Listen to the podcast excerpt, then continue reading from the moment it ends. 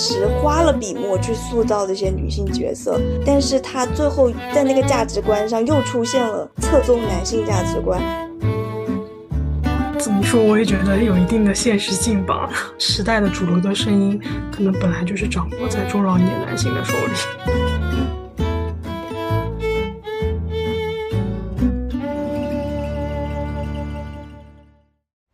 录制这期节目的时候，我和小徐还属于思考阶段，对《漫长的季节》这部作品的理解没有那么准确和到位。但这也是经过我们这一期节目的讨论之后，才能得到一个更好的理解。所以，请大家参考文案，上面写出了我们之后进行更深入的思考。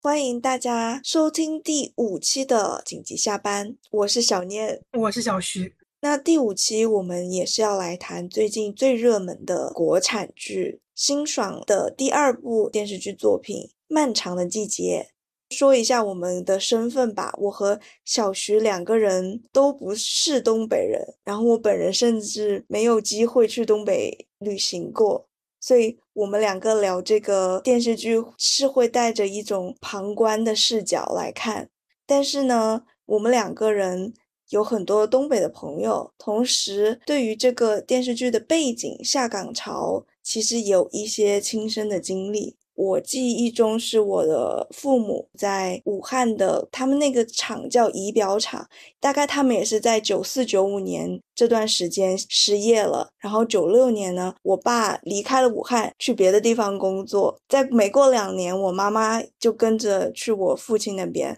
然后我是我爷爷奶奶就抚养到我十一岁才跟我父母重聚的，所以其实我自己。也算是受这段时代的变革影响的一个人吧。后来跟着父母回去，他们去探访以前那个工厂的朋友的时候，还会听到一些那个时代的人的后来的生活经历的变化。虽然武汉跟东北是非常不一样的环境，可是有一个共同点，就是有一些江湖气息，有一些匪气，然后市井传说都挺多的，像。后来我跟着父母去拜访他们那些朋友，听到了一些也是挺让人唏嘘的后续的故事，比如说谁某一个他们的朋友因为吸毒进了监狱啊，或者呃谁谁家离婚了，谁生了重病得了癌症，各种各样这样的事情。你就感到那一代人的人生，因为从八零年末到九零年代这整个世代的变革，大家曾经的同事个个分散，最后只能从听说当中知道各方的命运，感觉还挺唏嘘的。这是我个人跟这个电视剧可能有的一些联系，然后听听小徐的看法。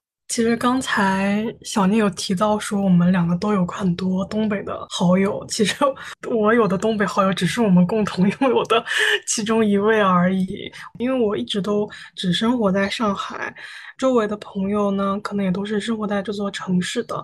那我能从各个影视作品，包括每年的春节联欢晚会当中了解到的东北印象，都是从这些地方来的。因为我们小的时候。当时电视上播的都是有一些，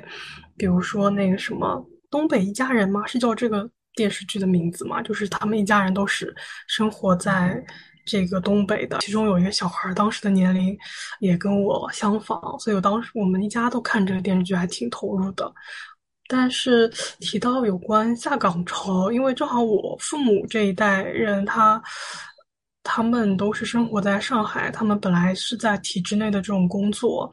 恰逢九十年代，上海也是有经济起飞，然后重新规划的。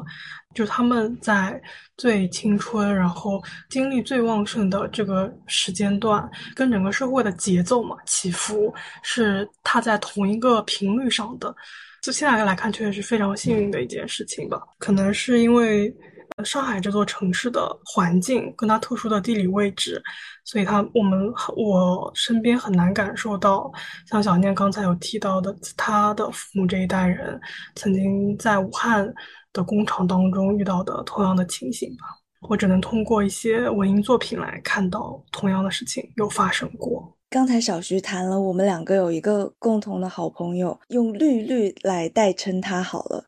接下来 要讲一个关于他讲过的一件趣事，也和我们要谈的这部电视剧有一些微妙的关系。就绿绿她本人是东北人，她是那种父母几代，然后包括他自己都是土生土长的东北人。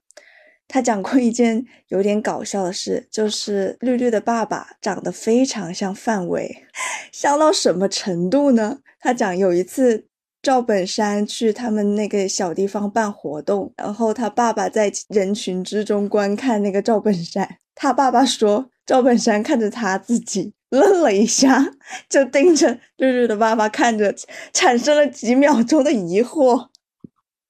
可能就是误会了，哎，为什么范伟在台下？这是一一一件无聊的事情，但我每次想到觉得非常好笑。但是我要说，我要澄清一点，我们的这位朋友看上去跟范伟完全不像，所以我不知道他他爸到底有像到什么程度，因为我没有见过面，我还不知道。你是不是有见过呀？你有见过吗？我没有见过绿绿的爸爸，但是我看过很多照片，我觉得是有像的，但是没到那个程度，没到那个程度。但是这件事情 讲出来真的太好笑，就是赵本山看到他爸产生了疑惑，救命啊！小徐虽然讲了我们两个其实对东北的了解都比较少。但是我个人最喜欢的一部国产电影是《钢的琴》。个人很长一段时间在青春期的时候都没有太关注国内的戏剧啊或者电影。直到《钢的琴》的出现，我看《钢的琴》的那一年，我刚好是十七八岁，就很按部就班的跟着生活的步调在成长，从来没有想过过去是什么样子的。《钢的琴》它那个故事背景刚好就是我的人生，就我的小时候，《钢的琴》的主角就是王千源和秦海璐，他们这两个主角的年纪应该跟我父母当时差不多的，而我的年纪和电影当中那个小女孩也应该是差不多的，所以《钢的琴》完。全触动了我，去重新回想啊，我小时候真正经历一个是什么样的时代。尽管它是以东北为背景的，但像我刚才讲的，我其实在武汉也完全受到了这波下岗潮的影响嘛。我的人生也因为这件事情产生了很大的变化。但我在十七八岁之前，并没有真正的感受过，原来我的人生是跟这个社会的变化是如此紧密的产生关联。直到看了这部电影，我才发现我也是这个大的变化当中一个小小的被影响的人。这样子，我是非常喜欢钢的。琴这部电影，因为要跟很多人安利这部电影，我就会陪着很多朋友一遍一遍的重看。我记得我应该至少看了六次。先先表明一下，我其实非常喜欢东北文艺的这个题材，我对这个题材也很很能共情，很有感触。可是，可能等一下会说，我对漫长的季节反而会有一点没有那么能共情的部分。嗯。就是我其实，在录这期播客之前，有讲到说，我们是不是是不是要强调从女性视角来出发？因为这个电视剧确实描绘了很多丰富的女性角色，我很担心说会有别人觉得我们的视角过于狭隘。毕竟是一个以大时代大背景跟一个凶杀案为结合的一部制作非常优秀的电视剧嘛。但我不得不说。我之前我是听哪一位作家，还是呃是在什么音频播客当中有听到的，就是女性视角是一扇门，而且这扇门就是你踏进去之后，你的整个世界就不一样了，你看待所有的东西的视角也会不一样。因为如果我之前没有接触过女性主义视角，我们都不会有这些困惑，或者说是反思，以及在这些女性角色身上琢磨的这么多内容，可能对我们来说就已经是满足了。但是，就正是因为我们一旦踏过了这个大门之后，我们所有看到的东西就变得不一样了。我们无法再回到没有踏进这个门之前的自己了。我们没有办法说在闭耳。在捂着眼睛说这些事情不存在，所以我们还是要以我们有女性主义视角的这个观点来出发，谈谈今天我们要聊的这个《漫长的季节》这部电视剧了，算不算一个免责？就是金牌加身 加了一层。我想说。并不只是说是因为女性视角才生硬的讨论了这些问题，而是正因为有女性视角，我们才发现出原来的视角里面的局限，就是这些问题就是存在的，所以才要用另外一个眼光去看。所以这个女性视角并不是说我们在在讨论男人不应该怎么怎样而已，而是这个社会层面本来就是应该用女性视角去看到很多问题，才会解决这个社会很多方方面面的事情。傍晚六点下班，换掉要长的衣裳。妻子在澳洲，我去喝几瓶啤酒。如此生活三十年，直到大厦崩塌，云层深处的黑暗啊，我心底的景观。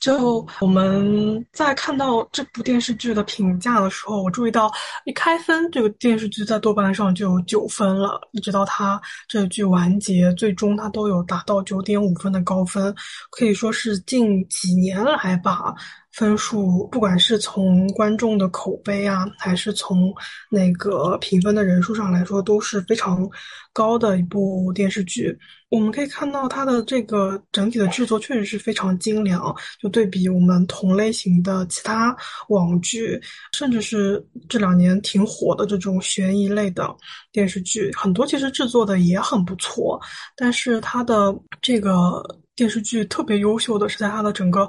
画面上，它精致的像是像是电影级的一种画面表现，时长控制在十二集之内。然后它的剧情呢，我觉得不能说是紧凑吧，因为它前期确实是节奏有一点点缓慢，呃，但是它最后两几集的情节安排还是相当精彩的。嗯，整个电视剧它有很多次令我印象非常深刻的转场，那个。镜头从角色的固定在一个角色身上，然后他的背景发生变化，包括像是王阳，就是这里面一开始说他已经去世的这个儿子这个角色，他在大学门口的暖色调的背景下，转到了阴雨的下雨天，阴冷的下雨天，他看到了碎尸案的。这个被尸体被发现的这个现场，我觉得这个场面的调度、角色的表现也是令人印象深刻吧。它整个整体的制作啊确实是非常精良。这当中我们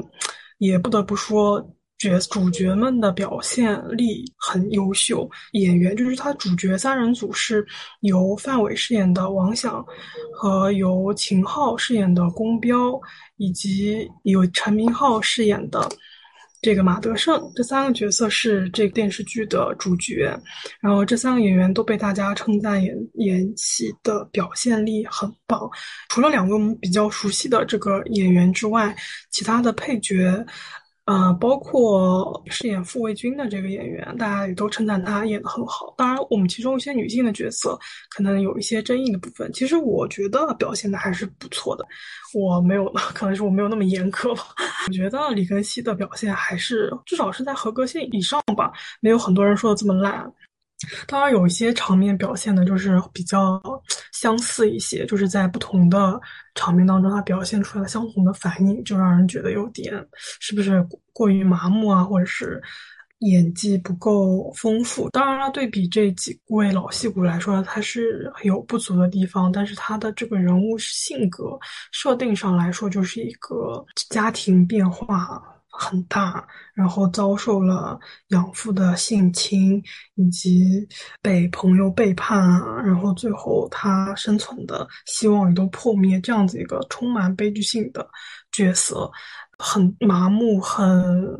嗯，难以面对自己的个人生困境的一些表情上来说的话，我觉得表现的还算是合格了。那提到这个人物的表现上来说的话，我们想要聊一聊这个电视剧最主要的三个人物，也就是我们刚刚提到的王响、宫彪跟马德胜，我们把它称之为东北男子图鉴。那提到这个《东北男子图鉴》，有请我们第一位，我们主要的最主要的这个角色是由范伟饰演的王响。他这个角色呢，从在开场的前面几集当中，他的这个表现，当然他有时代的这个穿插，就是他有二零一六年的这一段的这个形象，那已经是一个老人的独自抚养一个即将高考的儿子。的这样一个角色，他是到这个时候他是非常和蔼可亲的，对于这个对于这个唯一的儿子是很理解，就像朋友一样这种关系。但是在他九七年面对之前还未过世的大儿子的时候，他是一个非常专制，他。用现在的话来讲，他是一个充满低位的形象。就他对自己的，他身处的这个工厂，他身处的这个制度有非常强烈的自尊心。他对于这个制度是非常的维护的。就哪怕这工厂，他每天开的这个火车要运的这个车厢数量已经越来越少，有这么多的工人都游手好闲，自己的儿子已经没有办法像当时他接他父亲的班一样，同样进入这个工厂工作。这个大厦已经是要。缓缓的落下了，但他还是像鸵鸟一样的在生活。他希望他的儿子还能够进入这个工厂，呃，继续维持三代人这个安稳的工厂厂里面工作，在厂里面吃饭，在厂里面结婚生子，有按部就班的这样子一个人生。但其实。这个无论是外面的生活，还是自己小家庭的生活，都已经没有办法再这样持续下去了。让我觉得难以理解的是，在他失去了这个妻儿，面对了如此巨大的悲痛之后，能够转变成为一个二零一六年的时候的这个王想，就他一个这个中老年角色的这种成长，呃，这个角色还能有这样子的一种成长，并且这个成长他其实是没有怎么刻画出来的。嗯，直接表现出了两个时代之间不同的这种角色转变，我觉得这个才是一种如梦一般的这种创作吧。这个转变对我来说可能不是那么的充分了。虽然这当中的过程没有表现出来，可是我觉得演员的表现是很好了。你从以至于你回到。看九七九八年，真的会没有办法特别喜欢那时候的王想。就王想这个人，他也是缺点和优点都特别明显的一个人。第一，当然是负责任、顾家，他是那种典型的以前一家之主型的父亲。然后他虽然专制，但是他会觉得，如果儿子和妻子有问题的时候，他也应该站出来处理。当然，他对化钢这个工厂里面的事情的大大小小。都有一种啊，华钢是我家，卫生靠大家那种归属感、认可感、权力的掌握感也好，你认可他是一个负责的、靠谱的父亲的同时，你又会认为他拿着权力对所有的人都有一点颐指气使，所以他就是有点让人感到复杂。比如说分尸案被发现的一幕，然后是里面有一个老奶奶在翻垃圾桶，然后王想就突然说：“你怎么没有一点自觉呢？在这里翻垃圾桶，把垃圾桶都翻成垃圾场了，等一下收拾好。”第一，他讲的话没有错；第二，他但是他那个语气实在是让人觉得，对一个老奶奶这样的一副教训的口气，实在是让人没有办法对这个人产生好感。这一幕的出现，基本上让我产对这个角色产生的矛盾的感觉，就持续了整个电视剧。作为女性观众，我一方面好像可以感受到这个人的善良，他的他受到的痛苦，但一方面我又不能完全的认同这个人。嗯，我很能理解小念的想法。其实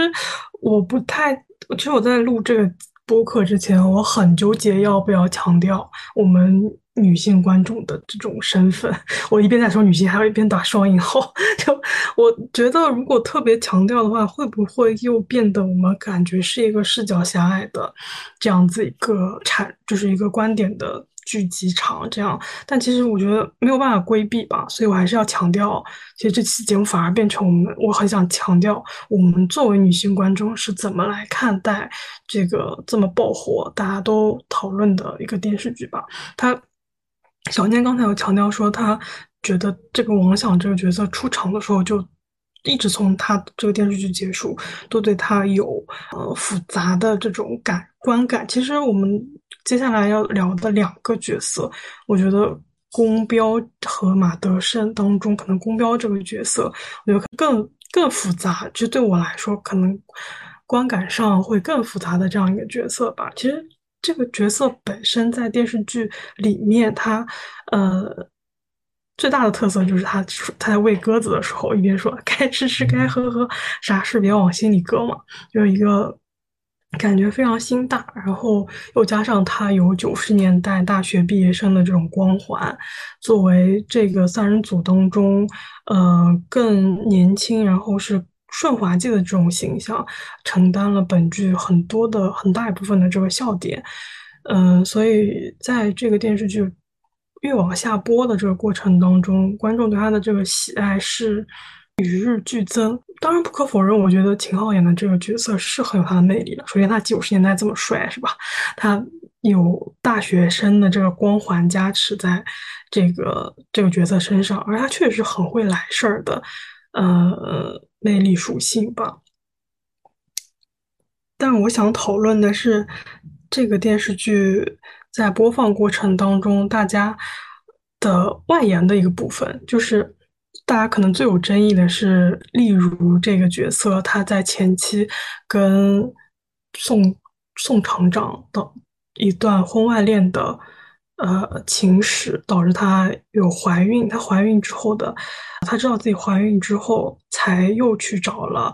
呃彪子，然后想要跟彪子在一起，重新回归家庭，在这。当中却意外发生了流产，导致她此之之后都不能生育。宫彪这个时候是知道了丽茹的这个情况，却仍然愿意跟他在一起。然后两个人结婚十多年，吵吵闹闹，最后还是分手了。在最后分手的这个时候呢，彪子也是很放得下了。当然说什么存款房子，这存款都花了，当然也有一部分是重新还还给了呃丽茹这样子。当然是很大方了。这个时候确实，我觉得在分手的这段时，这个这个时刻能做到这么大方的人其实也不多了。呃，也给他这个角色的这个对大家大家对他的好感就更进一步吧。很多，我觉得很多观众对于例如这个角色的恨，要比我们接下来可能会讨论到的另外一个女性角色殷红的恨要更严重。就可能有点夸张了，我感觉很多。观众对于例如这个角色的评价是要比殷红这个背叛朋友啊，最后却惨遭被害的这样一个角色的恨要更严重的，因为好多人感觉对于老实人还有接盘侠这两个词都已经开始开始，一旦有这两个元素出现的话，就就就开始精神上头，然后要要大肆批判一番了，因为。感觉这个已经是最最严重的罪，就是如果就是婚姻出轨啊，然后呃找一个老实人接盘，这种道德选择要比呃杀人放火可能会更严重。对于我们有些观众的这个道德观来说，当然我我不是想要评价别人的这种看法是怎么样，但是客观来说，对于。女性角色的这个评价是非常严格的，男性角色的这个表现当中有这么复杂，他们当然有洒脱，有可爱，有嗯，有充满魅力的一面，当然他也有不负责任，然后呃爱吹牛、爱撒谎的这样子一种非常负面的这种标签在，但是这种聚光灯的。聚拢都越越来越往男性角色的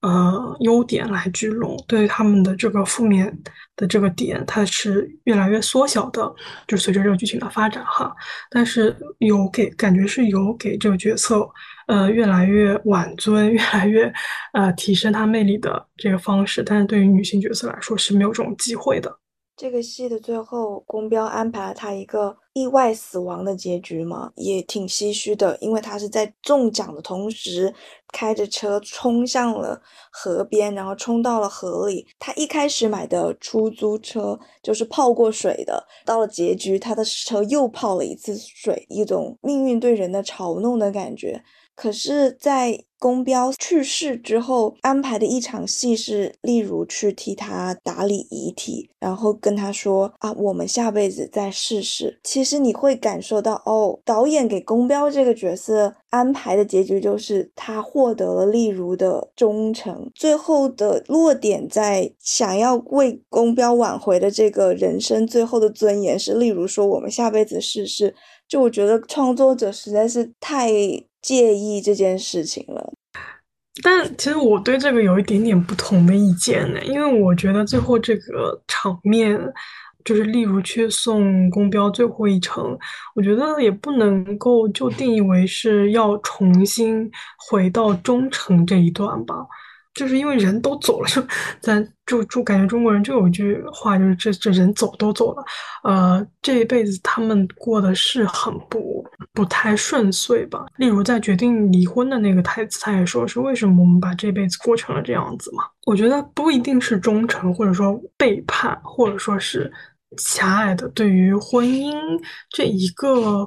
呃社会关系的维护，我觉得更像是一种他觉得十多年来的感情不能说是没有，只是可能换一种活法，换一种机会再相识的话，可能会过得好一点吧。那一刻，对于例如这个角色来说，他也不定是忠诚，只是有一种。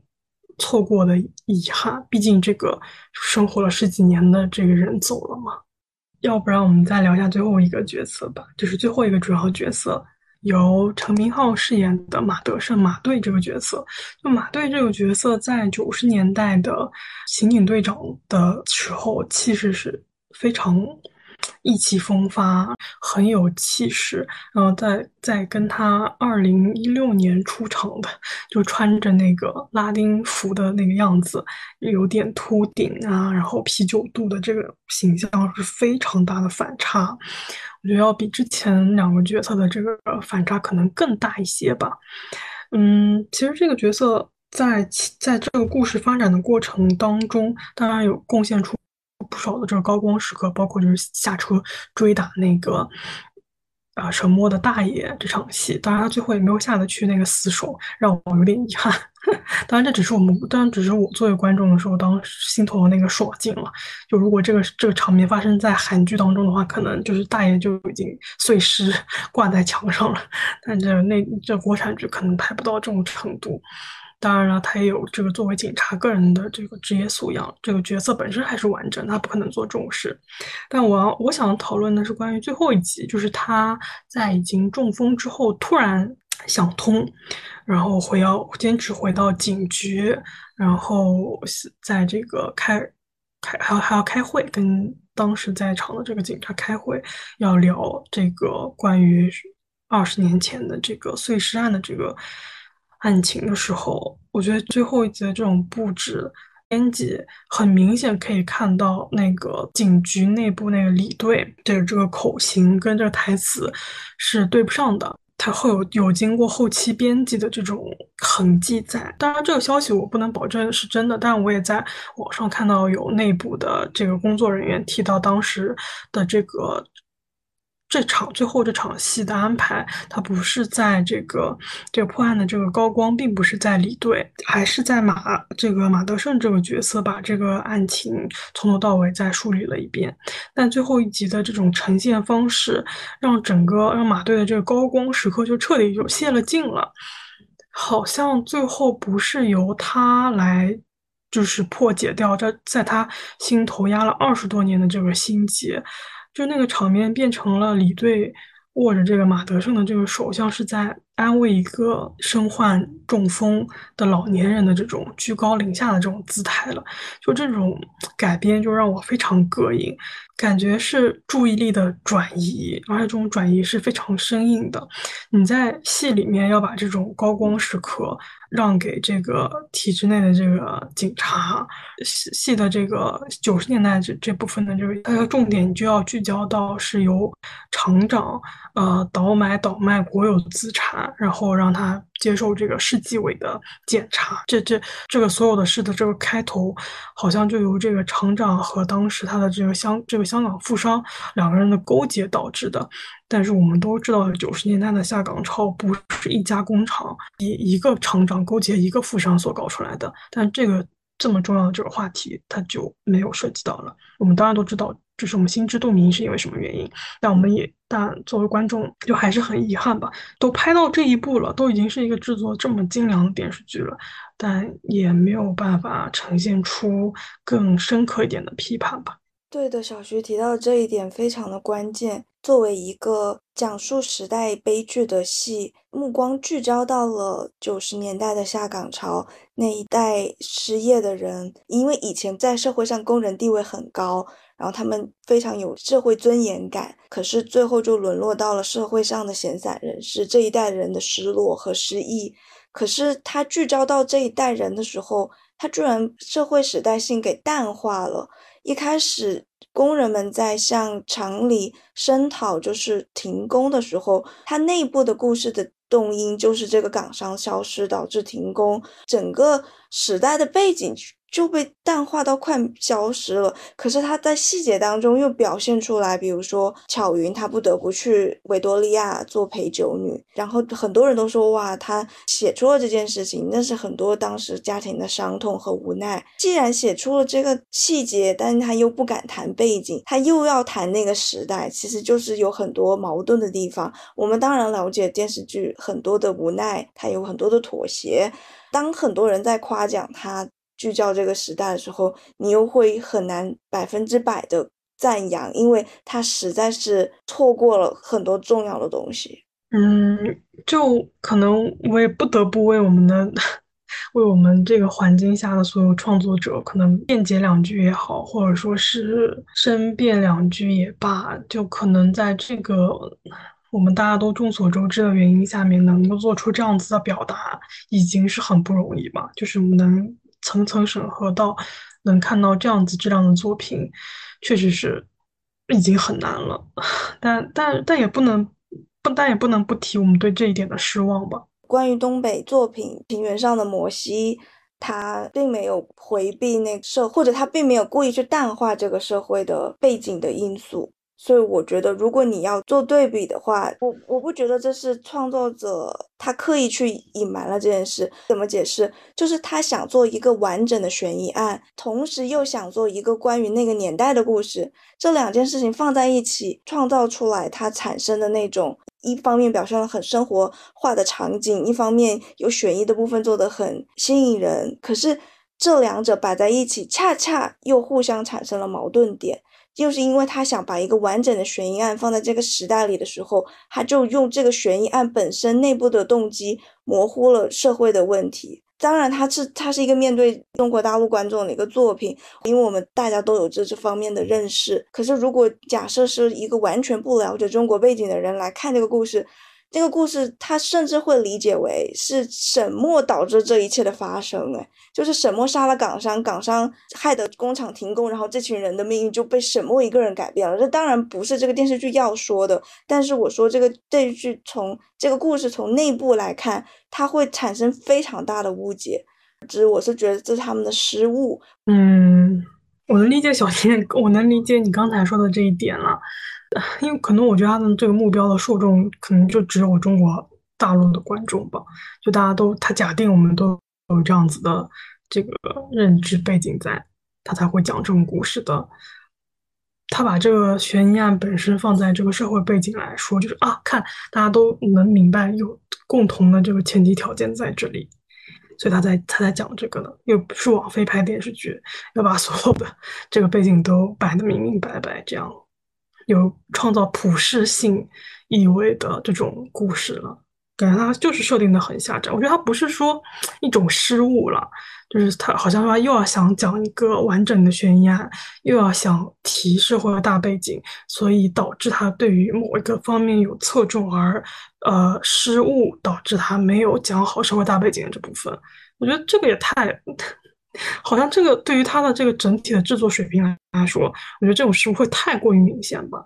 我觉得我从我个人来看，我觉得它不会是一个失误，而是一个规避了。当然，这我们两个不同的意见。这个这个可能继续放在稍后主题来讲，因为我对这方面有超级多看法。那我们可能先谈女性角色吧。嗯，这部戏里面出现的几个女性角色，一个是有李庚希饰演的沈墨。她是我们这部电视剧里面最重要的女性角色。当然，最后一集她出场是由张静初来饰演。其实张静初出现的时候还蛮惊讶的，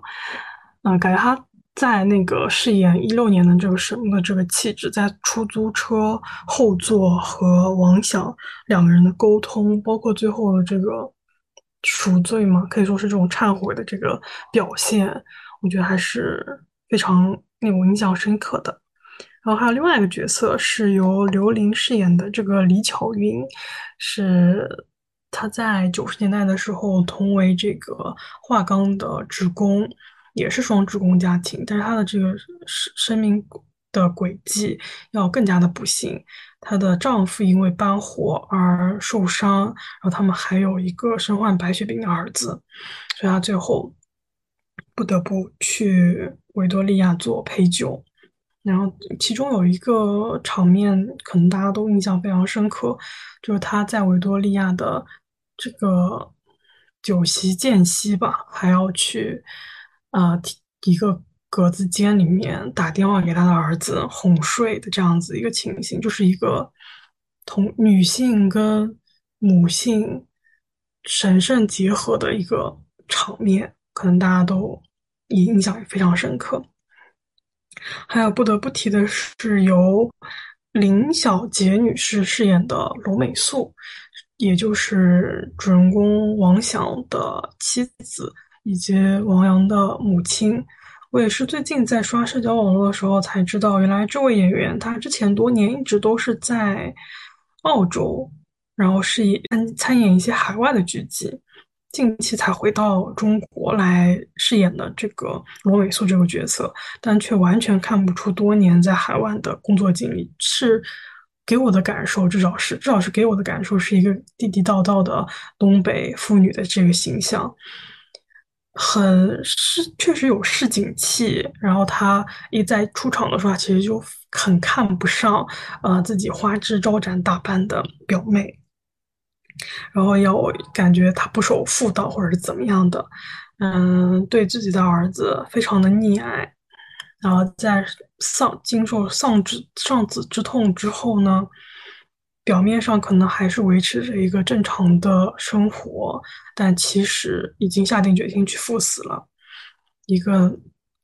非常传统意义上的母亲的形象。其实这个电视剧还有一个大家都。嗯，关注的角色是殷红。简单介绍一下他的这这个人物经历，就是他在小的时候，呃，失去母亲，呃，在在事故当中失去母亲之后，他也不得不到了这个维多利亚来做陪酒。他的人生方向，如果如果一切顺利的话，他觉得他自己的人生方向会跟沈墨一样，去上大学，成为大学生，有一份稳定的工作，但却不得不。在维多利亚陪酒，他的人生选择也也完全是因为一次事故而改变了。嗯，我觉得在这个呃群像的女性当中，我们能够看到的是，所有的女性经历女性角色的结局，我觉得都要比这当中的男性角色要更悲惨一些。要么就被杀，要么就上吊，或者说是要经历过丧子之痛，然后还有。接受嗯来自不管是工友、家人的这种欺辱，就是如果一个男性角色在在这个整个故事当中遭受到了这个痛苦，呃，女性角色可能要再乘以双倍的承受这些一样的这个更为悲惨的这个生活经历，但是整个剧情它没有再给一个女性角色一个这些女性角色一个找补的机会吧？我觉得他给男性角色有很多找补的机会，他给他，就像我刚才提到的，他有给这些男性角色，哪怕在他们中老年还能有这种这种人物成长，但是对于所有的女性角色，感觉就是有一种审判的意味在，他没有给他们一个。找补的机会，底层更悲惨的这种底色，在这个故事当中流淌，这也是我感觉有些愤愤不平的一点吧。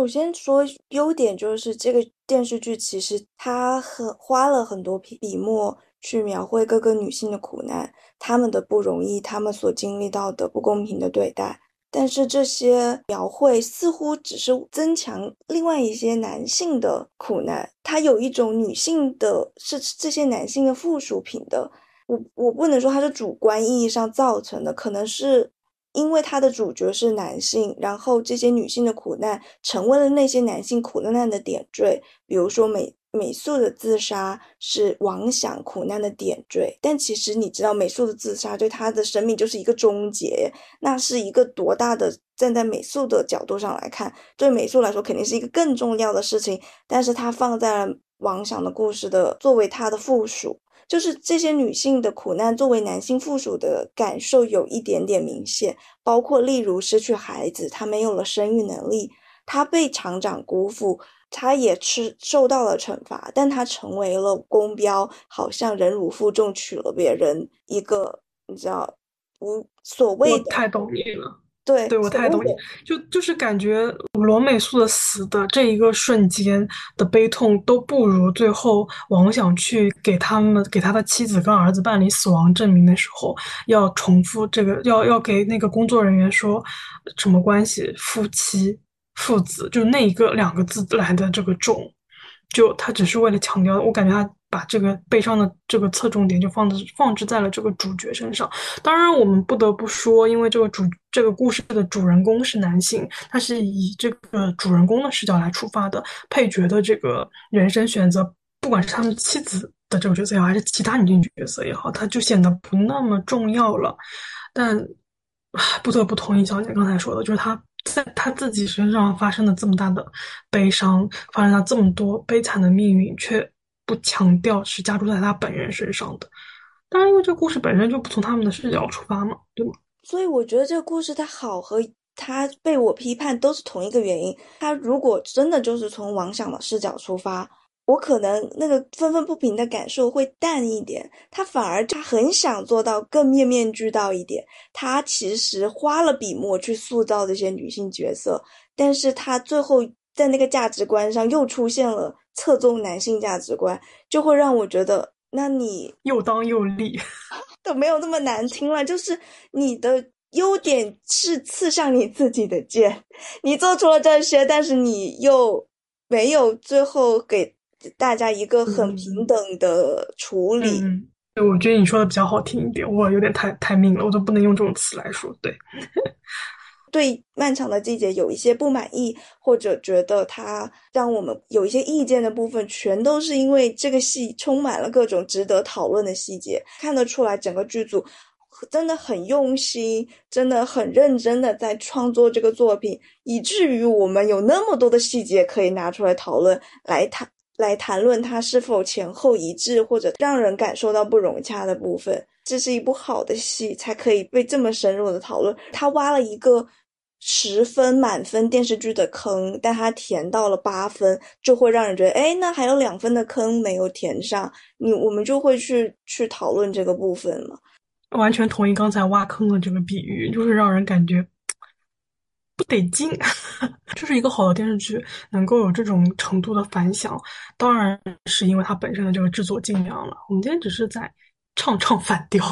然后刚才分男性和女性划分了这多种角色，电视剧里它是按照年代分的嘛，也就是我们会看到这个案子在一开头，二零一六年是中老年男性三人探查这个案子，九八年导致整个案件的本身是青年三人组，就是沈墨、王阳以及他呃沈墨的弟弟傅卫军这三个人我觉得在九八年时候更突出，尤其到了故事的后半段，他们三个人的戏份比较吃重。对于我来说，我可能会会更能带入青年三人组的视角，然后看到他们的命运，会感到非常的同情，也可以共情他们。就是这几天，我觉得应该是傅卫军的扮演者蒋奇明。是，就是各大社交平台的刷屏吧，就反正我关注的所有的影视的评论也好，或者一些网友的评价都是非常围绕蒋勤明是一个很优秀的演员，然后傅卫军这个角色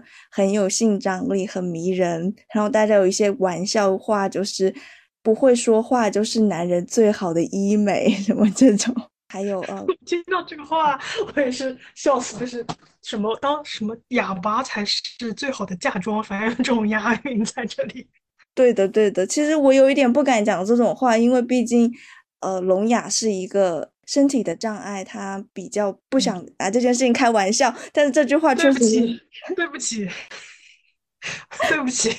给所有的。可能有涉及这方面这个身体障碍的人道歉，对不起。我就是，当然，虽然这个玩笑有一点点不不太政治正确，有一点不太合适，但是觉得很好笑，因为这里面我们可能会感受到一些男性角色让我们不适的地方，就是他们的话太多了，就是那些中老年人的套话一套一套的，确实有点烦人，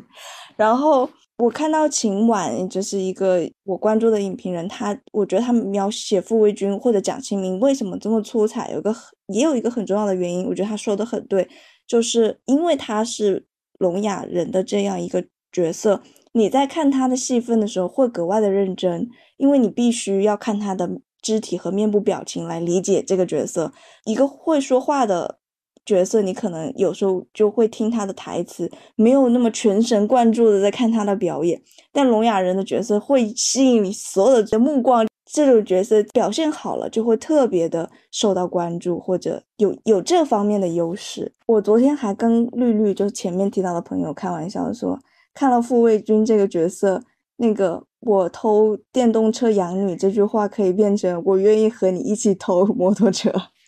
因为他前面就偷了摩托车，好偷了摩托车养他姐，对吗？给他姐送 BB 机，对，偷了摩托车养他姐姐。这个角色他吸引人，就是还有在于他非常的纯粹，包括了他对身、他对朋友、对亲人的那种忠诚保护，然后。还有就是他的狠，这个狠也可以所谓的用纯粹来形容，当然这个纯粹是一个中性词，不是褒褒义的。做事情就是一种绝对。那这个人物他有一种很强的戏剧化在，就是在电视影视里，这个这种人物就特别的亮眼，然后就观众会喜欢了。但王阳反而就是，我个人是觉得王阳这个角色诠释的有一点模糊。他是一个理想青年，他有。很善良的一面，但是我觉得被诠释的并不是很好。其实他是这个故事的很关键、很关键的一个细点，因为他的死才牵连出了十八年前后这这么多的事情，让所有的人都陷入这个巨大的悲伤里面。反而是王阳的角色没有被演员诠释的特别特别的充分，就有一点可惜吧。呃嗯，我想我想说的是，就像刚才小念说的，王阳这个角色毫无疑问是这个。整个故事的这个发端嘛，我也我的理解是，正是因为他这个角色的设置性、故事性这么重要，所以把他的整个人物本身的逻辑性就削弱了很多。就是应该感觉就是要为了要牵扯出之后的这些这么多的故事，所以他才会去做这些事，而不是因为这个人物要去做这些事，所以才会牵扯出之后这么多事情。对你讲的非常有道理，很认同。就他这个人物反而被有点工具化，但比起其他的那么多有个性的人物，就会觉得有点不融洽。他是一个最重要的人物，但他反而是一个个性和形象稍微模糊的的一个人。除了他写诗这件事，诗也是很工具啊，这诗就是为了最后的点题所用的。他在这之外，感觉也没有这么热爱文学，让人。不舒服还在于王想和王阳的这个父子情，我作为女性观众也其实是非常能够理解的。即使王想的心中，有些观众可能会批评王想更在乎儿子，而不是在乎美素的死这件事情，我都可以不计较。但是如果从王想个人的角度出发，他那么在乎王阳的死的话，王阳这个角色没塑造起来，其实会觉得很奇怪。那既然他 他是以父子情为一个很大的切入点的话，就王阳这这个角色没有让观众喜爱，其实是共情的煽情的那个呃效果会立马少很多。这也是一开始我有一点观影障碍的部分，因为他把这个王阳这个角色。在他年就是九十年代这个所有出现的片段里面，他都表现他是一个不理智啊，然后愣头青的这种形象。呃，他所做的这个事情，就很大一部分程度都是只是为了剧情的推动而服务。就他第一次跟那个不是第一次，第几次跟沈墨告白的时候，然后就沈墨不接受他，他就要从桥下跳下去。就整个行为，我就已经觉得很不能理解了。他只是把这个动作的，我感觉他设计这个情节的目的，就是为了要说啊，枯水期的。这个时间段是淹不死人的，要埋下一个他可能哎，王阳是不是没死成的这样一个悬念在这里。就这个动机本身就是让我觉得很很挠头，就是感觉哇，这人好精神不正常的感觉。但他其实做这个事情的这个目的是在于要让这个故事的悬疑性要增添之后的这个情节发展，那导致他这个人物。就感觉做事情都是怪里怪气。是的，他把首先他王阳跟沈墨的这个感情，我觉得很多人也没有办法很关心。我更关心我，我中间都开玩笑说我要刻骨科了。就是沈墨跟傅卫军的这个感情是让更多人可以感受到的。首先他告白的时候就是那种我跳下去没死，你就要跟我在一起，有点在威胁别人啊。然后第二，当沈墨的。裸照被沈栋梁发布出来的时候，王阳第一个对他的提问是：“你缺钱可以跟我说，你不要去做那些事情了，我不在乎。”他完全在怀疑沈墨，哎，就根本就没有，甚至都没有问一问他这件事情是不是真的，你是不是被人欺负了，他都没有提出这个提问，你就是都会觉得最后他救沈墨当然很伟大，他牺牲了自己，我也觉得很痛心。他是为了什么而死的？可是这个当中，你就是一方面，你可以说他把人物塑造的很复杂，一个人有好有坏各方面。但一另一方面就是，那你就不能让我对这个故事感到付出那么大的感情了。因为这个故事最后，它是以一个怎么说？他还是用情感在包装这个故事，他不是一个特别冷峻的目光在观看这些人，他其实是用比较温情的目光在看这些人。可是我感受融入不到他那个情绪当中。你刚才说刻画人物有好有坏，我还仔细一想，我没有想到这个编剧跟导演有怎么刻画王阳这个角色好的一面。他。给我的感受就是一个不负责任、不听话、叛逆、愣头青、冲动，就他都是一些不好的方面啊。他他没有给这个角色刻画特别着重描写他好的方面，我觉得，所以才会让人感觉头就是很很很轻浮的一个角色，很悬浮的一个角色吧。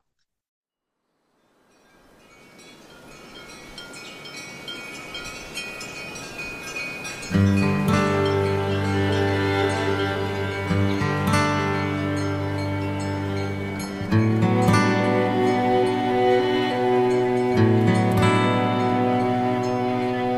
-hmm. you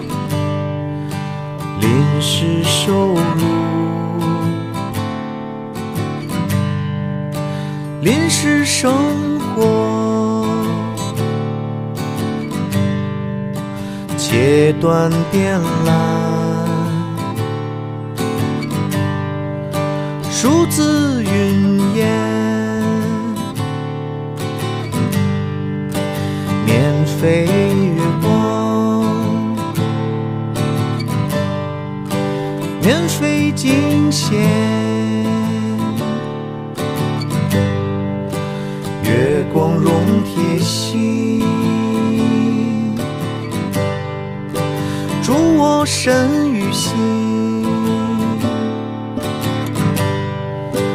月光融铁心，助我身与心。渤海地震，太行水泥，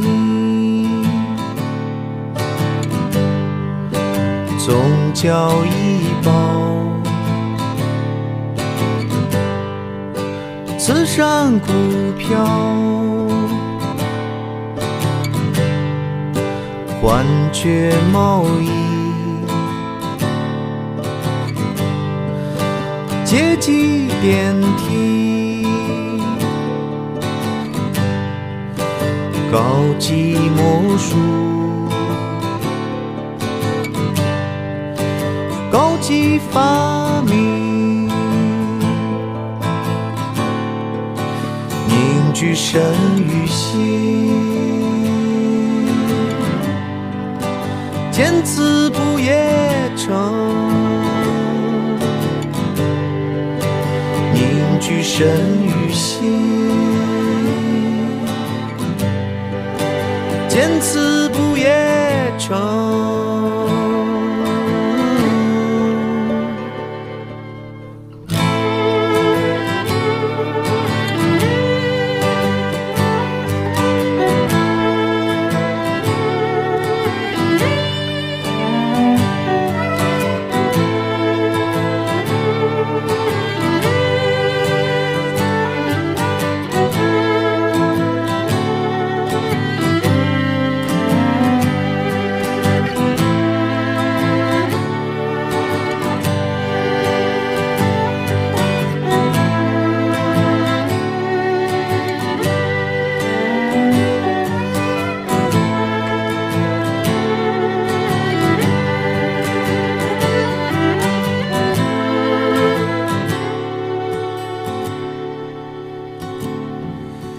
演员事业，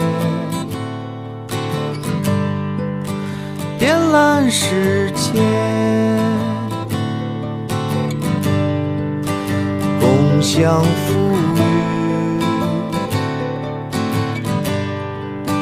共享恐惧，东方睡衣。涌上街头，街头嘈杂，公共聋哑，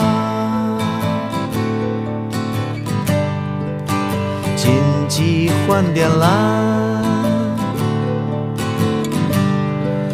循环追不离，荆棘换点蓝，循环追不离。我有迷魂，额头滚烫。我有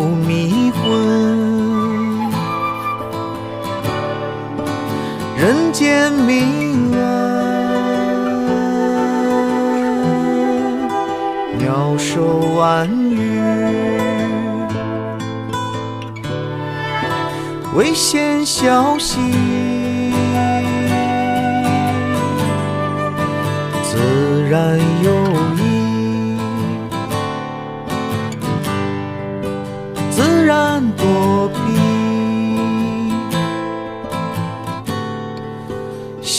细嚼有迷离，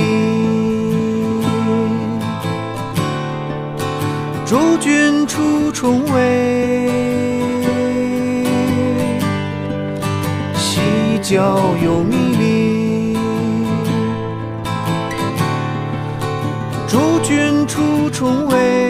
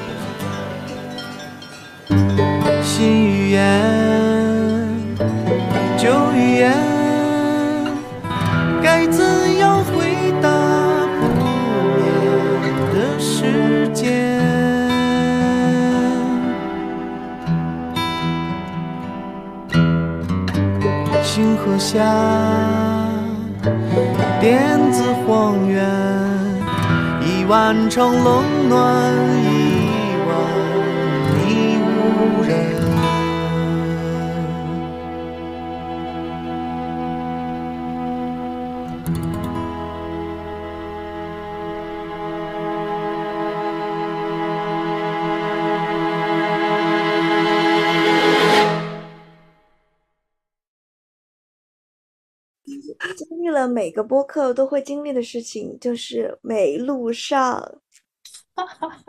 那我的那个结束语真的可以说我们这是漫长的一集了。嗯，我觉得可能我重新要讲的一点就是关于《漫长的季节》为人称道的，还有他当然他的创作者很有意识的聚焦到的一个时代背景，就是八零九零年代的下岗潮，特别是东北地区受到的影响是应该是最大的，表现出来他们这一代人的失落和失意。然而，他这个戏的核心悬疑，这个核心的案件和时代的勾连不是那么的密切，所以你就会觉得这个戏的主题上有一点分离了。它这个沈墨的悲剧和时代的悲剧不是一件事情，或者我们要解决沈墨的这个案件，跟解决王想这一代人的悲剧，那你会觉得这是他在谈论两件事，但他最后好像以王想这个个人的对这件事的释怀，结束了整整部戏的讨论。给我的感觉就会觉得沈墨他这个案件并没有得到解决，只有王想的人生遗憾可以可能说从某种程度得到了和解，因为他终于知道了儿子的死因，而且他儿子是无辜的，他不没有杀过人，他还是为了救沈墨才不幸离世的。就王想他的最大的心结解决了，但沈墨的案子的问题根本就没有得到解决。因为这个戏的后半段情节进行的非常快，我们就一下子就看到沈墨他遭到沈栋梁的报复，沈栋梁拿着他的裸照去学校造谣他陪酒，发布他的裸照。接着沈墨因为这件事情非常的难过、痛苦、无助，学校也没有在这件事情上进行一个在今天的眼光上看适当的处理。他被殷红找去喝酒下药，被港商侵犯。接着这一连串事情在沈墨这边进行的非常的快，让大家好像跟着这个沈墨的他他他的恨意跟着走。我觉得创作者非常忽视的一点就是沈墨他的人生不是必然的，比如说时代的变迁是不得已而知，那个时候的国企因为效益不好。亏损而不得不裁员，当然这是而那一些人在这个时代当中他们的苦难，我们不应该忽视。不是说哦这是不得不发生的，我们就忽视下岗工人，不是这个意思。我就是说时代有它的不可逆转性，但是沈默的案件不是不可逆转的，或至少以二零二三年的眼光来看，沈默的这件事悲剧从哪个地方可能会得到。改变呢，就是在他的裸照被贴上学校的布告栏的那个事情发生之后，今天的我们会发现这里面有一个很大的漏洞，就是发布裸照这件事情本身就是违法的。不管这个女学生她是做了什么样的事情，被拍下了裸照，我们现在会看到的是，学校要做的是至少报警。去彻查这个发布裸照的人是谁，然后我们才能了解其中的情况，知道这个女学生从事非法产业呢，还是她被迫，她是一个受害人拍下了这些裸照。在这个戏里，沈墨他就是一个受害者啊，他在发布裸照的那个瞬间，其实就是这个事情可以被挽回的瞬间。但我觉得剧组就是这剧作上忽略了这一点，沈墨的人生的不。不是像时代一样不可挽回的，那他把这两件事混为一谈了，好像沈墨他的命不好，最后他从一个受害者变成了一个施害者，就好像这个时代的浪潮滚滚向前，但给我的感觉很强烈，就是这两件事情它不一样，你不可以说用沈墨的案件作为这个时代的另外一个一个一个对照，这然后。然后你不解决沈墨这个案件里细微的部分，用王想对他人生的一个和解来解决两件事情，然后就就是，所以到最后让我特别觉得不融洽的地方就在这里。嗯，我就我们想，我想补充的是，呃，当然以下完全就是我个人的观感，并没有说指责创作者任何创作意图的意思哈，这只是我的。我个人的感受是，如果他在这个剧作本身把沈墨这个角色从前期的一种清纯女大学生的这种形象，就她这么神圣性，她穿着白色的衣服，在一个大家都很知道污糟的一个地方弹钢琴，这个行为本身就是有更突出她这个角色本身神圣性的这一点。到最后，她变成一个杀人不眨眼，就是她。能够手起刀落就把一个女性杀掉，并且分尸，然后并接连这，而且是他这是他杀的第二个人的这种，嗯，连环女杀人犯的形象，就他的血都已经铺满他的这个脸部的这种反差感，就是把这个角色很奇观化，就把，因为他。不管是从我们日常生活中来看，还是发生过的实际的案例来看，她都是一个非常少见的女性连环杀手的这样子一个形象嘛。但这个剧作的这种设置安排，让前后两者就是把这同一个角色在前后两个时间段之内有这么大的一个反差，本身就是在把女性杀人这件事情奇观化嘛。更进一步给我的感受是。就是他面对这么大的一个呃被侵犯，就他是把他塑造成一个相对来说前期他相对来说是一个完美受害者的形象嘛。就他父母又双亡，然后还有一个聋哑人的弟弟，然后他又同时遭受他养父他大伯的这个性侵犯，他要把他设置成一个这么完美的受害者，然后才去做出一个非常决绝的反杀的这个行为，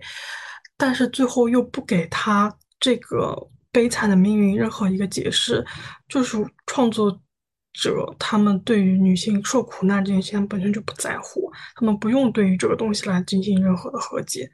当然，我们可以说这个故事的主体是从王想这个。角色出发的，那我们可能主要的时间是故事线是围绕他产生的。那主角的这个视角下的故故事结束了，那就结束了。但是我们也不得不说，从沈墨的这个故事线来看，他的人生也就是这样子不清不楚的过去了。他最大的这个对他来说最大的这个伤害的。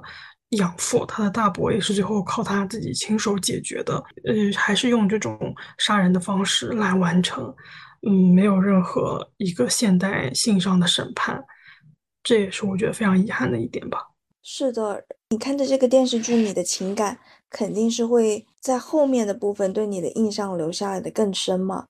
那因为沈墨他的戏份是在后半部分更突出，所以当。结尾这样在，就是他的案件并没有得到一个全然的处理的时候，就是他的案件只是在观众视角展开了，他在二零一六年没有得到非常非常细致的展开，你会觉得有一点不能够接受。那让人感到困惑的，反而就是你怀旧并不是美化过去。那也不是为了真正的翻案，到底是为了什么？因为沈墨的事情 又没有在二零一六年我们重新来看这个案子，我对导演的意图产生了很大的困惑。你就不知道他写九八年是要批判九八年，是要怀念九八年，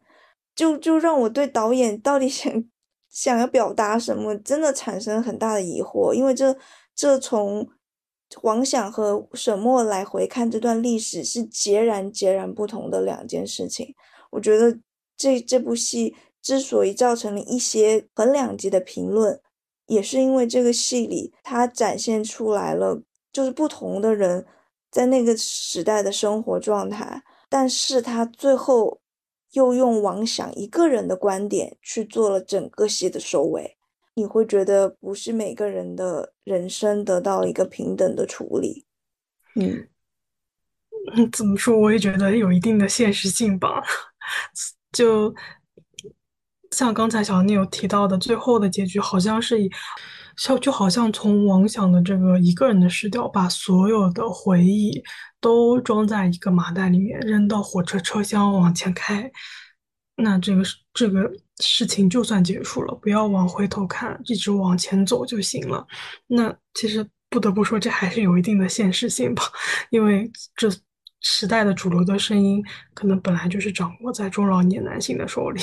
就是本来也是由他们来决定这个是到底是九八年是金黄色的滤镜，还是充满阴雨的下雨天，本来也是由他们来决定的。所以他们觉得要放手的话，可能这这个是。这个最终的解释权也就变成了要放手了。你这样讲的话，跟他的戏剧的表现上也有冲突。这这个戏的很多地方，如果他真正要以一个中老年的视角，他不会安排，比如说像巧云那样的角色，就他让我们看到很多主人公之外的生活的细节，而且他。安排了一些非常令人心碎的场景，他他在这些细节上处理的是很用心的，我感受到了这个团队导演也好，剧作也好，在处理一些其他人物上的用心，所以我才感到困惑。那这个用心的要表达的目的是？对，我就感觉，嗯，我们的感受也是一样的吧，就是感觉最后到了。最终的这个结局的时候，就变成了大家都熟悉的我们，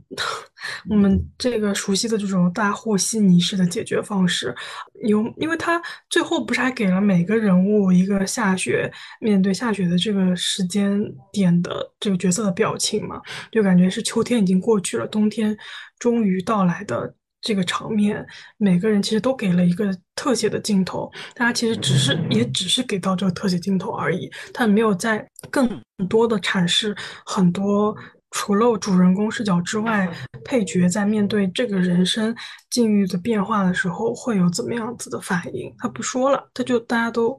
就都过去了，就都算了，就是就是以这种方式来进行结尾了，所以会让人觉得有点不不得劲，就是没有都填满这些坑的感觉。我突然想到另外一个对比，白敬亭和那个那个电视剧叫什么来着？那个一直时间重复的那个电视剧。开端吗？对，开端，开端的最后是把每个人用他各个人的视角展现出他们在这个事情之后各个人的人生是怎么样子的。我没有去计算了，但我真的觉得这个戏里面说起来是王响、宫彪和马德胜是主作为主角，但我觉得其他的角色一点都不逊色，以至于你最后用王响一个人做结尾会有一点遗憾，头重脚轻的。对吗？对，就是他前面的配角群像戏写的这么好，最后却只是以一个人的理想、一个人的想象来收尾，没有给到每个人一个视角，很很可惜，而且很跟他前面的表达很不符，很不相符。个人自己的意见，这段戏有当然没问题，但这段戏之后就是二零一七年了，就这整个这整个电视剧就结束了。这段戏之后，最最起码。应该有一场王想去找沈墨的戏，那个是那个找沈墨的意图，就是他想了解沈墨眼中的王阳，这才是我心中就是一个父亲对这件事情最后最后的终结。他不能说计程车上一段对话，然后撞车起火，哇就结束了，因为前面你给我展现出了那些人那么多的事情，你然后三句话去结束这一个漫长的季节。就这电视剧说漫长的季节，以及一个突然的结尾才奇怪吧？我理解你的意思是说，要他们两个有沟通的这个场面，才能让有很多前面未知的细节在王想这个角色面前展缓缓展开嘛？呃，其实这也是王阳这个角色塑造不足的一个后果了，就导致他两个人的这个父子情刻画的都没这么深入。就当然他。这个父子情是个很理所当然的设定，变成一个毫无疑问的大前提。就当然大家都知道，这他是爱他爱他唯一的儿子，但是他却没有更刻画详细的内容，导致他最后可能都已经过不上这些东西就结束了。感觉就有了一个新的儿子，那这个新的儿子像天使一样拯救了他，那就我们也就过这之后的生活就够了。这个戏还有一个问题，我想提出的。疑问就是王想这个人的价值观，他的价值观其实我觉得是贯穿这整部戏的，也也导致我对这个戏要表达的东西提有一些不不满意的部分。王想的价值观，我们看到在九八年的时候，就是关系是大于规定的。比如说，厂里同事的儿子偷了警车的备胎的时候，王想当时去解决这件事情，就是找那个年轻人把备胎要回来，还给了警察。那这件事情就当做结束，就不再追究。然后他就以长辈的身份对这个孩子随口教育了几句，这件事就结束了。你会看到后面有好多的，包括王阳后来被保安科的科长抓去，然后王想也是，就是试图用一些人情上的交换去解决这些问题。我并没有觉得这件事情非常的错误，但当王想这样的价值观遍布整个社会的时候，我不觉得这是一个正确的事情。我觉得，甚至王想这种价值观跟马队长是跟这个体制是有。关系的，所以沈墨的案子，像我们刚才讨论的，没有得到很好的解决。但这个电视剧对这样的态度，并没有采取质疑，甚至并不是一种冷酷的眼光在表达出那个社会它有这样的情况，然后它嗯是是有弊端的。我觉得它更多是在赞扬这群人的有情有义。但作为一个二零二三年的观众，我不否认这是一种，这是一种人情社会某种温暖的表现，但是它真的会造成社会问题。比如说马队长在处理沈栋梁的事事件上，他只是个人用私刑揍了沈栋梁，并没有采取任何的法律手段去追查他。你可以说，就算他要查这个人。他也没有证据，呃，当然他可能又是一个硬设定，就是要这样才能引发十八年后把这个案子再翻出来，是因为什么要再去杀沈栋梁？就他们两个之间有过节，才会导致十八年后这个案子被翻出来嘛？还有一点，我觉得也是这个不够不够细节的部分。就王想对王阳的案子到底是怎么看的？他如果一直就是坚信有人杀了王阳，王阳不是自杀，有一个凶手在这里，十八年他怎么可能没有叫警察翻过案？什么痕迹可以在科技更发达之后去重新查这些证物吗？所以我觉得这里面就有一些有一些漏洞，这不是我吹毛求疵啊，因为这对人物的塑造，这对导演到底要表达什么是很关键的情节。我作为观众可体会到的东西，跟导演想要我体会到的东西有很大的距离。就我其实非常赞同小年刚才提到的关于他。这个电视剧想要表达的人情社会这种概念，以及到底是他想要赞扬这种人情关系的互助，还是之后叫什么法法律更为呃恒定的这种武器的？就是他在两者之间到底是要怎么样一个角度？他好像就是两边都没有依靠，然后两边都也都没有很赞成，但是他也都没有什么很大的批判性。只是我想稍微补充一点，关于那个他马队长用私刑来只是揍了沈栋梁一顿，我们要回到一九九八年的那个时间段，以二零二三年的法治观念来说的话，当然是因为对于所有人来说，当时沈墨是已经去世了，无论从。性侵这个事情本身，他作为受害者，他的遗遗体都已经只是残缺的尸块来说，很难来取证他是否有真的遭遇过性侵害这件事情，而且要怎么来证明施害施暴者就是他的养父，这一点本身就是比较难证明了。我从当时的这个证物上来看，我觉得也很难联想到，除了那个保温水瓶。是在他大伯家里发现的这一点，能够证明这个裸照本身是在他们家被拍的，包括他的种种挑衅马队长的这个台词，能让人猜到他就是一个非常变态的性侵自己侄女的恋童癖。但是从证物和证据链以及法律法规的这个规定上来说的话，作为警察这一方的马队长，想要以如此没有根据的理由，以性侵或者说是当时根本就不存在的性侵幼女罪来逮捕这个沈栋梁是不可能的。确实是这个，我觉得漏洞来说，从这个应该也不能算是一个特别强明显的漏洞吧。但除了这点之外，别的我都很赞成小年刚才说的。挽尊一下，就是我当然，当然这是一部非常优秀的作品，就是因为它本身的制作很精良，然后它人物塑造的非常的丰富，就是因为它除了主角之外有这么丰富的群像戏，所以我们才会有这么多值得讨论以及引起我们思考的点。嗯，毫无疑问，这是。能够受到大家广泛注目的一部电视剧，自然有它能引起我们共同的时代共鸣的原因在了，就是它有很好的硬件是啊条件，它演员非常的优秀，它的剧作实力还是相当不错的，包括它的转场调度都让我觉得很惊喜，就是。达到了，我感觉是我们看其他，嗯，甚至是欧美电视剧，很多都没有出现过这么精良的，呃，这么用心的这种转场安排吧。那我们今天用非常非常漫长的一集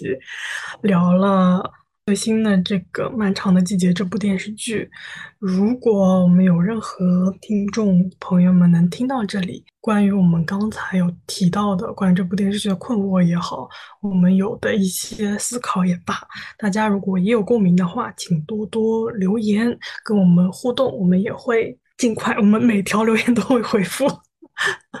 很好，感谢大家收听第五期的紧急下班，拜拜。生活